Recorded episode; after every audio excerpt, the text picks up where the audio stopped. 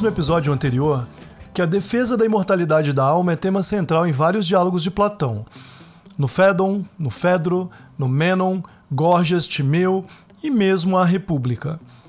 Sócrates foi muito provavelmente o responsável por definir a alma de uma forma inteiramente nova para os cidadãos de toda a Grécia Antiga. Contra as tradições arcaicas de Homero, Sócrates ensinava que a alma é a sede da inteligência e das virtudes, fonte da vida e objeto principal do cuidado. O efeito principal do ensino socrático foi o de humanizar a abordagem filosófica e de reconstruir as definições acerca da vida após a morte, uma consequência natural de se defender a imortalidade da alma. Mostrei anteriormente que existe muita divergência para saber quais ideias nos diálogos pertenciam a Sócrates originariamente e quais foram desenvolvidas por Platão posteriormente à morte do mestre. Nesse segundo caso, Platão já estaria sob forte influência do pitagorismo e do orfismo. Apesar dessas disputas, o legado do pensamento platônico foi incalculável e transmitiu, claro, essas duas grandes ideias filosóficas, a imortalidade da alma e a reencarnação para as futuras gerações, exercendo poderosa influência sobre o cristianismo, o judaísmo e até sobre o islã. Hoje veremos como Platão expôs em A República sua concepção de reencarnação. Depois, farei algumas observações à ideia de reencarnação no Fédon e também vou completar o episódio comentando o legado dos estudos platônicos sobre a imortalidade da alma. Segue o fio.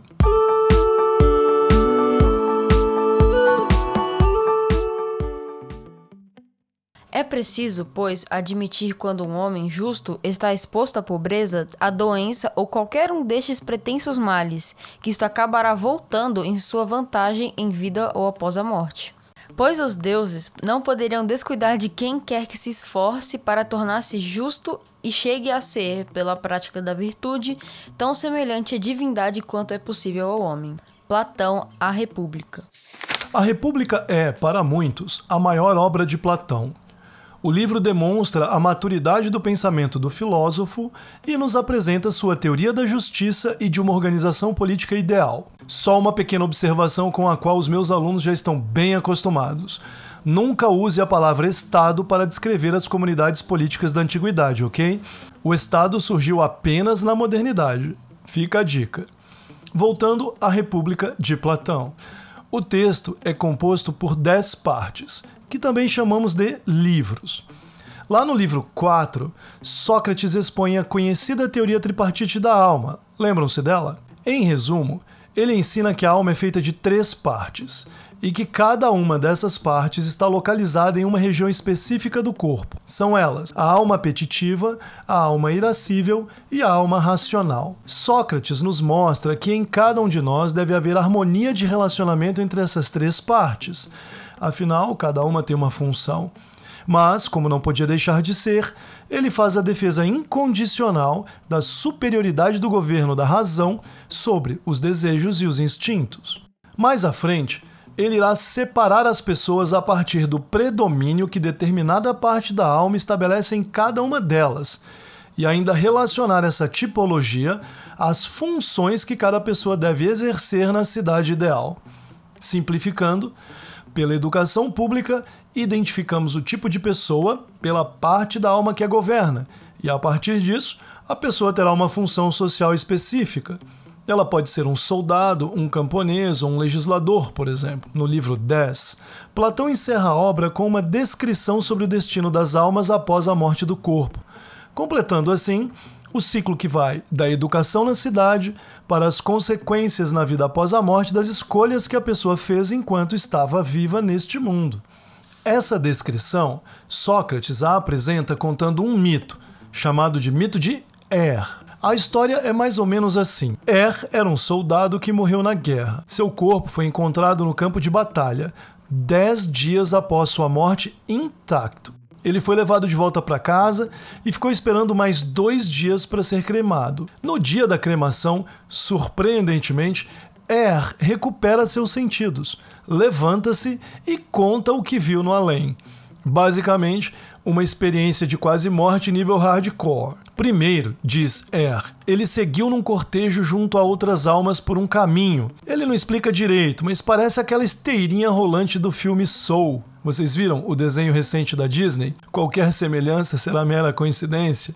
Enfim, ao final desse caminho, ele vai parar de frente para os juízes que irão julgar as almas: Radamanto, Minos e Ecos. No alto, apontando para o céu, existem duas aberturas, duas portas uma à esquerda e outra à direita.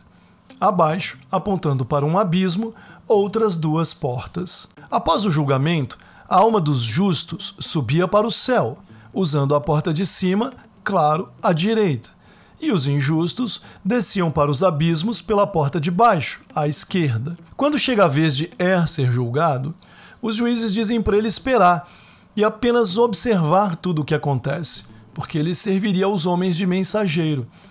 E para que servem as outras duas portas? A de cima à esquerda e a de baixo à direita. Das duas outras portas voltavam as almas depois de um período no céu ou nas profundezas da terra. As almas que vinham do céu vinham limpas e bem dispostas, mas as que vinham da terra vinham exaustas e cobertas de pó. Então, essas almas se encontram ali, batem um papo, trocam notícias, se atualizam e tal. As almas que vinham das profundezas da terra tinham recebido para cada falta dez vezes a sua punição, e cada punição durava cem anos. Ou seja, em média, a viagem para o subterrâneo durava mil anos. O mesmo valia para as recompensas devidas às almas justas, mil anos de alegrias no céu. Esses grupos de almas ficam acampados ali nos prados por sete dias, até que elas precisam levantar e seguir adiante. Continuam caminhando por mais quatro dias até alcançar um local, no qual uma luz que desce dos céus ilumina o fuso da necessidade. Um eixo que controla o fluxo e o ritmo das relações entre a vida sensível e o cosmo. Dá uma olhada na imagem que está lá no post do episódio no Insta, que você vai entender melhor como esse fuso funciona. Em volta do eixo estão três divindades, as três moiras. Elas irão presidir a escolha das próximas encarnações daquelas almas. São elas Láqueses, representando o passado, Cloto, representando o presente, e Atropos, o futuro. Um intérprete divino se aproxima e retira de cima dos joelhos de Láqueses sortes e modelos de vida, e anuncia: Declaração da Virgem Láqueses, filha da necessidade. Almas efêmeras, ides começar nova carreira e renascer na condição mortal. Não será um daimon que há de vos sortear sois vós mesmas que escolhereis vosso daimon. Que o primeiro designado pela sorte escolha, em primeiro lugar, a vida a qual estará unido pela necessidade. A virtude não tem mestre. Cada um de vós, conforme a honre ou a desdenhe, terá mais ou menos a virtude. A responsabilidade cabe a quem escolhe. Deus não é responsável. Platão, A República.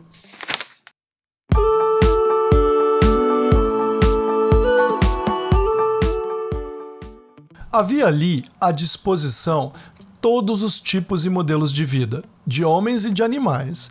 Afinal, lembram-se, aqui os gregos ainda acreditavam que uma alma humana podia reencarnar em um animal.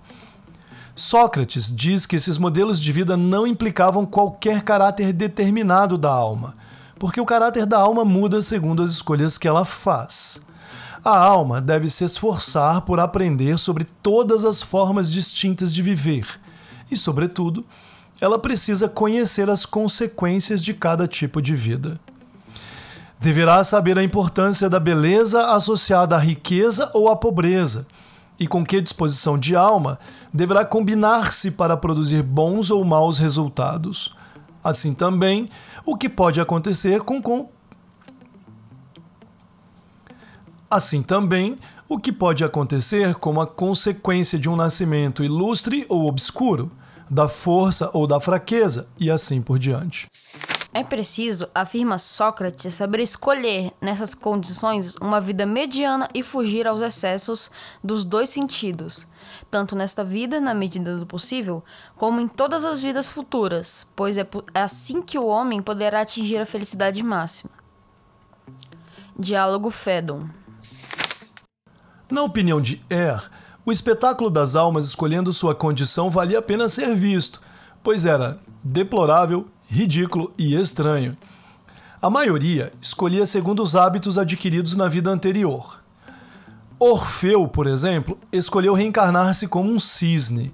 Ajax foi o vigésimo a escolher, escolheu ser um leão. Agamenon, uma águia.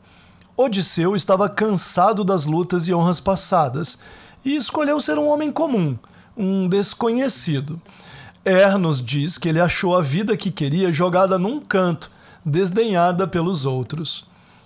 Depois que todas as almas que estavam ali escolheram seu destino futuro, cada uma delas recebia de Láquesis um daimon que deveria lhe acompanhar durante a próxima vida.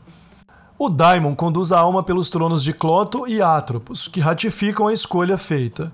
E passando então por baixo do trono da necessidade, as almas vão se encontrar na planície do rio Letes, o rio do esquecimento, em meio a um calor terrível que queimava e sufocava. Acampadas nessa planície, as almas são obrigadas a beber água do rio. As almas imprudentes bebem demais e assim perdem a lembrança de tudo o que testemunharam. Não se esqueçam de que o aprendizado sobre as ideias superiores, as formas ideais, acontece nesse momento, então, é muito importante manter o equilíbrio e tentar, depois de contemplar as formas ideais, não beber muita água do rio, para depois conseguir fazer a anamnese em vida e lembrar das formas. Enfim, passada a meia-noite, adormecidas, ruge um trovão, seguido de um tremor de terra, e as almas são então arrastadas para o alto e voam como estrelas na direção do local onde devem renascer. Er, o soldado, foi impedido de beber água do rio e lembrava-se de tudo quando abriu os olhos de volta ao corpo. Sócrates encerra o diálogo dizendo que, graças ao relato de Er, podemos nos precaver e atravessar o rio Letes sem macular as nossas almas. Dessa forma, podemos, em vida, nos lembrar de que a alma é imortal e capaz de suportar todos os males, como todos os bens. Por isso, devemos nos manter em rota ascendente, praticando a justiça e a sabedoria. Essa é a fórmula para sermos felizes aqui na Terra e no transcurso dessa viagem de mil anos que um dia todos iremos enfrentar.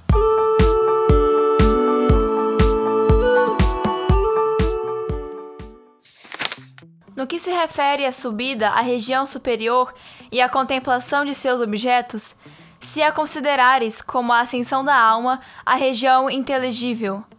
Não te enganarás sobre o meu pensamento, posto que também desejas conhecê-lo.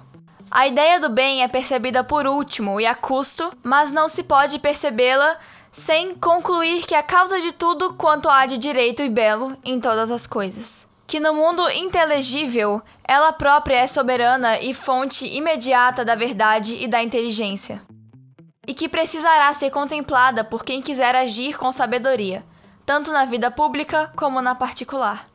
Platão, A República.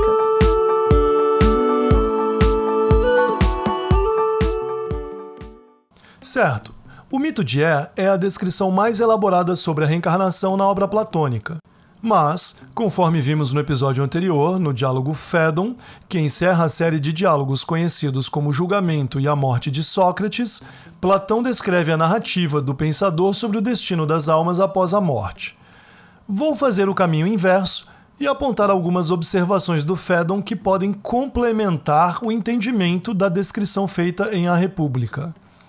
Após descrever a complexa geografia dos subterrâneos da Terra, com seus canais e rios, que levam ao imenso vazio que é o Hades, e ali, onde as almas dos mortos acabam se encontrando, Sócrates informa que algumas almas cometem crimes tão grandes que nunca sairão do Tártaro.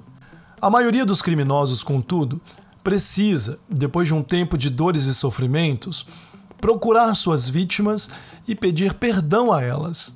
Só assim recebem autorização para reencarnar. As almas que na última vida tiveram uma existência reconhecida como de grande piedade são libertadas como se estivessem presas num verdadeiro cárcere. Elas se livram dessas regiões onde nós vivemos e são levadas para a superfície da verdadeira Terra, ou seja, para os planos superiores da vida. Se você não se lembra dessa parte da descrição de Sócrates, volte lá no episódio anterior e dê uma conferida. Mas os lugares mais belos nessas moradas superiores estão reservados para aqueles que, pela filosofia, se purificaram de modo que possam viver absolutamente sem os seus corpos durante o resto do tempo e a residir em lugares ainda mais belos que os demais. Sócrates até gostaria de descrever esses lugares, mas ele lembra à sua audiência que isso não é fácil e também agora já não é mais possível, porque afinal de contas ele não tem mais tempo. Mas, ó cidadãos, talvez o difícil não seja isso fugir da morte. Bem mais difícil é fugir da maldade, que corre mais veloz que a morte. E agora eu, preguiçoso como sou e velho, fui apanhado pela mais lenta, enquanto os meus acusadores, válidos e leves, foram apanhados pela mais veloz, a maldade. Assim, eu me vejo condenado à morte por vós, vós, condenados de verdade, criminosos de improbidade e de injustiça. Eu estou dentro da minha pena, vós dentro da vossa. E talvez essas coisas devessem acontecer mesmo assim, e creio que cada qual foi tratado adequadamente.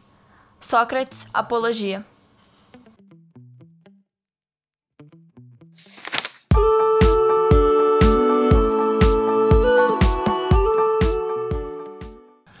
Podemos ver, o mito de Er na República completa a descrição feita no Fédon sobre o destino das almas. Platão argumenta com extrema clareza: a reencarnação é uma necessidade.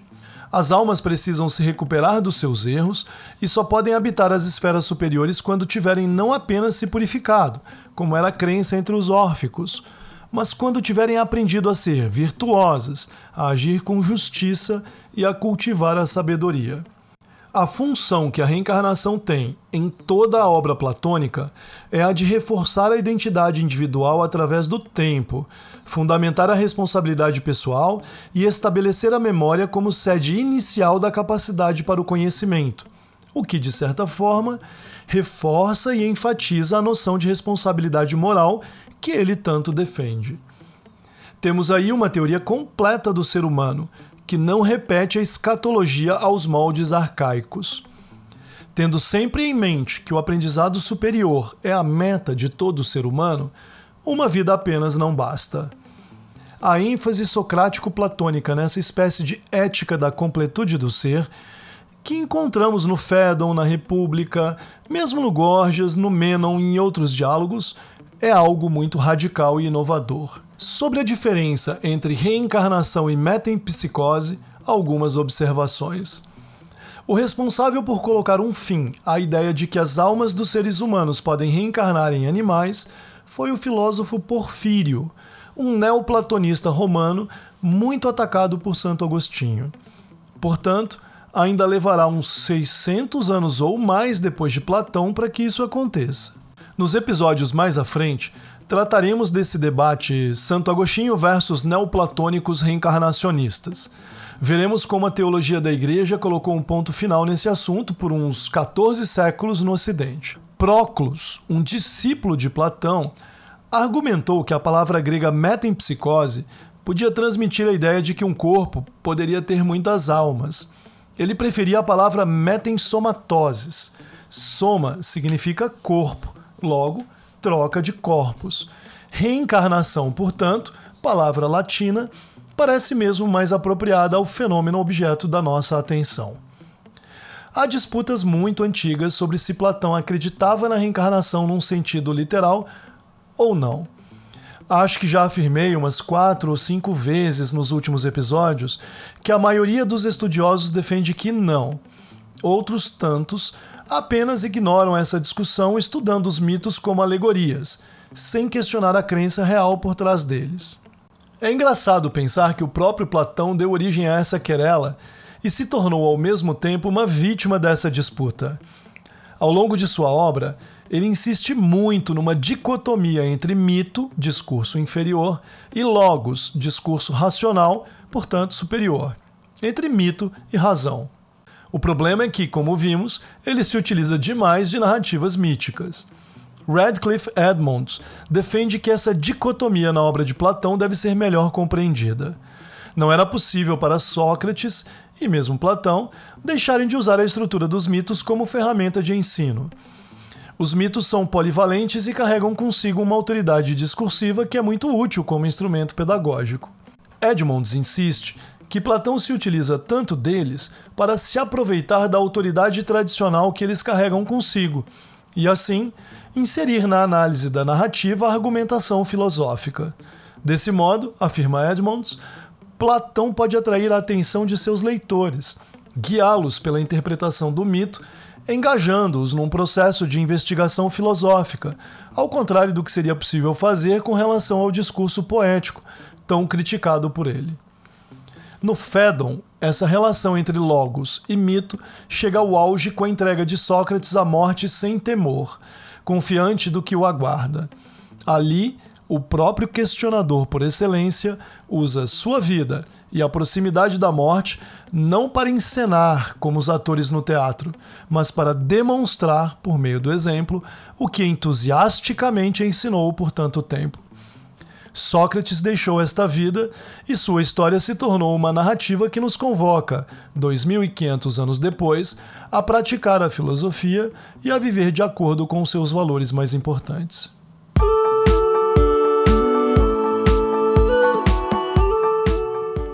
Bom, vamos ficar por aqui. No episódio anterior, eu fiz alguns apontamentos sobre a literalidade das crenças de Sócrates e Platão acerca da vida após a morte e vou deixar na descrição desse episódio algumas boas referências, caso você queira se aprofundar no assunto. Meu objetivo maior aqui era apresentar as ideias centrais do pensamento platônico sobre a imortalidade da alma e a reencarnação, para no próximo episódio mostrar a relação que Allan Kardec estabeleceu entre Sócrates, Platão e o Espiritismo na introdução do Evangelho segundo o Espiritismo. Espero, nos episódios mais à frente, falar um pouco sobre a vida após a morte no judaísmo e no cristianismo primitivo. Também pretendo apresentar para vocês alguns pensadores romanos, como Virgílio, e neoplatônicos, como Porfírio e Plotino. Acho que dá para encerrar essa série sobre a filosofia antiga, mostrando por fim como Santo Agostinho combateu as ideias defendidas por esses pensadores, colocando um ponto final nas discussões filosóficas sobre a reencarnação entre as doutrinas cristãs. Se você curtiu este episódio, compartilhe com a família e os amigos e deixe o seu comentário lá no post de lançamento do nosso Instagram, arroba dos Espíritos. Nos vemos na próxima. Tchau!